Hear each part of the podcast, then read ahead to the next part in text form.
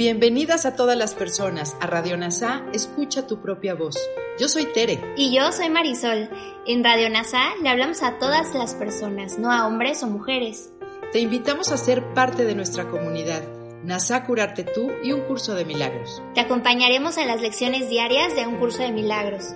Profundizaremos en las oraciones que se encuentran a lo largo del libro Hablaremos de temas importantes que permitirán experimentar amor y paz día a día.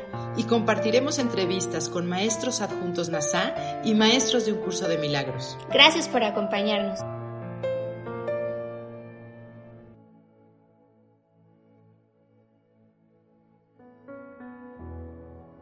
Comencemos.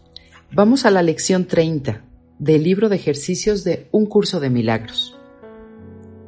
Dios está en todo lo que veo porque Dios está en mi mente. La idea de hoy es el trampolín a la visión. Por medio de esta idea, el mundo se abrirá ante ti y al contemplarlo verás en él lo que nunca antes habías visto. Y lo que antes veías ya no será ni remotamente visible para ti. Hoy vamos a intentar un nuevo tipo de proyección no vamos a tratar de deshacernos de lo que no nos gusta viéndolo afuera. En lugar de ello, trataremos de ver en el mundo lo que está en nuestras mentes y lo que deseamos reconocer se encuentra ahí. Así pues, estamos tratando de unirnos a lo que vemos, en vez de mantenerlo separado de nosotros. Esa es la diferencia fundamental entre la visión y tu manera de ver. La idea de hoy debe aplicarse tan frecuentemente como sea posible a lo largo del día. Cada vez que tengas un momento, repítela lentamente para tus adentros, mirando a tu alrededor y tratando de comprender que la idea es aplicable a todo lo que ves ahora, o podrías ver ahora si estuviese al alcance de tu vista. La verdadera visión no está limitada por conceptos tales como cerca o lejos, para que te vayas acostumbrando a esta idea, trata de pensar, a medida que aplicas la idea de hoy, en cosas que estén más allá de tu alcance visual, así como en aquellas que de hecho puedes ver. La verdadera visión no solo no está limitada por el espacio ni la distancia, sino que no depende en absoluto de los ojos del cuerpo. La mente es su única fuente. Como ayuda adicional, para que te vayas acostumbrando cada vez más a esta idea, dedica varias sesiones de práctica a aplicarla con los ojos cerrados, usando cualquier tema que te venga a la mente, mirando en tu interior en vez de afuera. La idea de hoy es aplicable por igual tanto a lo uno como a lo otro. Vamos a hacer ahora una reflexión de la mano de Kenneth Wapnick. Una vez más, no es lo que percibimos fuera, sino lo que está en nuestra mente. Por lo tanto, pensar que puede ser sustituido por ver, porque nuestros ojos solo nos informan del reflejo de lo que hemos estado pensando. El día de hoy es el trampolín a la visión. Por medio de este el mundo se abre ante ti y al contemplarlo verás lo que nunca habías visto. Los juicios contra los demás, contra nosotros mismos, nuestra manera de entender los sucesos e incluso nosotros, tal como nos hemos conocido siempre, también desapareceremos. Este es el verdadero significado de la indefensión. Toda la estructura defensiva del ego está dirigida a protegernos de Dios. La vida adulta se ha construido como una defensa contra el dolor de la infancia para protegernos de todo lo que hemos creído respecto al mundo y con respecto a nuestros mundos personales. Al no poder confiar en nada ni en nadie, nos convertimos en víctimas y construimos muros de protección de nuestras heridas y dolores imaginados. Porque ya no están ahí. En verdad, nunca estuvieron, por ser parte de nuestro sueño.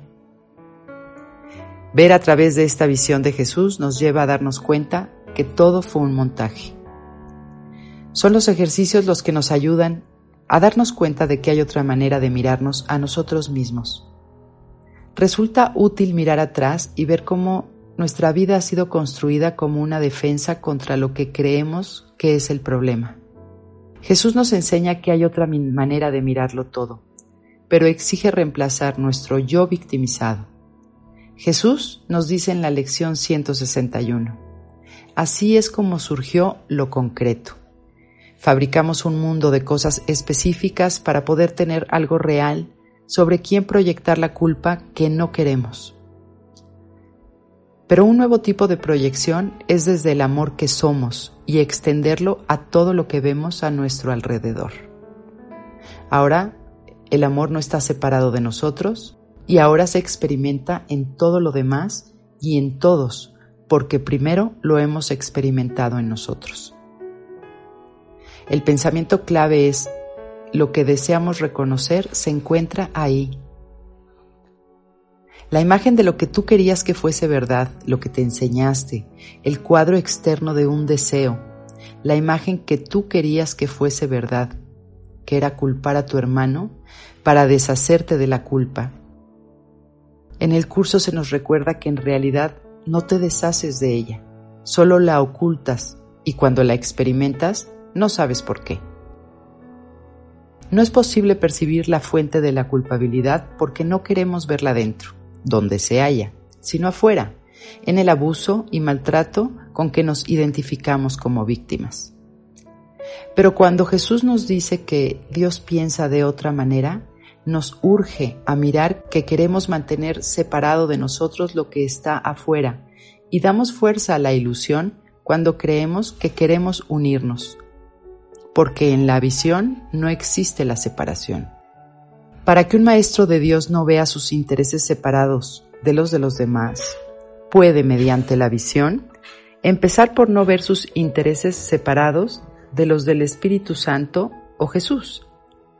Y aquí no se habla del cerebro o del cuerpo, sino de la mente, que está más allá de nuestros sentidos.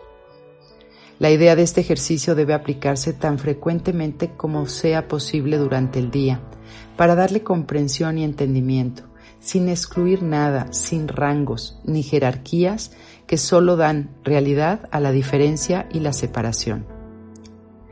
Ese pensamiento uno es visto como uno porque todo comparte el propósito único de perdón. Supera el espacio porque mira lo que puedes ver y lo que está más allá del alcance visual. De igual manera que lo que vemos en nuestros pensamientos y lo que vemos realmente. La visión no se refiere a nada físico. No aplica a lo que percibimos por nuestros sentidos, sino a lo que pensamos. Pues no hay diferencia entre lo que pensamos y lo que vemos. Las mentes unidas están, los cuerpos no. La verdadera visión no está limitada por espacio ni distancia porque no depende de los ojos del cuerpo. Su fuente es la mente. Y esto confirma lo que dice Jesús en una línea. Nada es tan cegador como la percepción de la forma. Mantener la visión es mantenernos en la guía de Jesús y el Espíritu Santo o volveremos a pensar equivocadamente.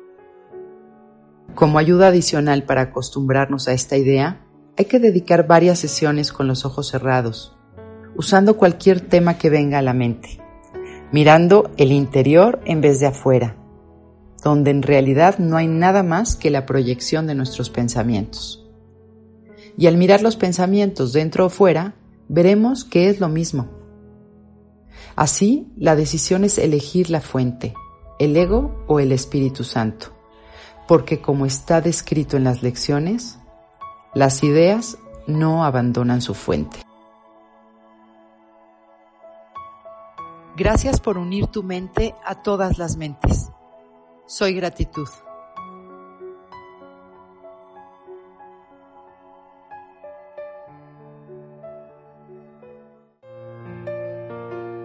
Gracias por unirte a Radio NASA. Escucha tu propia voz. Te esperamos en la siguiente transmisión. Búscanos en Instagram y Facebook como arroba NASA Curarte Tú. También encuéntranos en Telegram y YouTube. Suscríbete a este espacio y Escucha tu propia voz.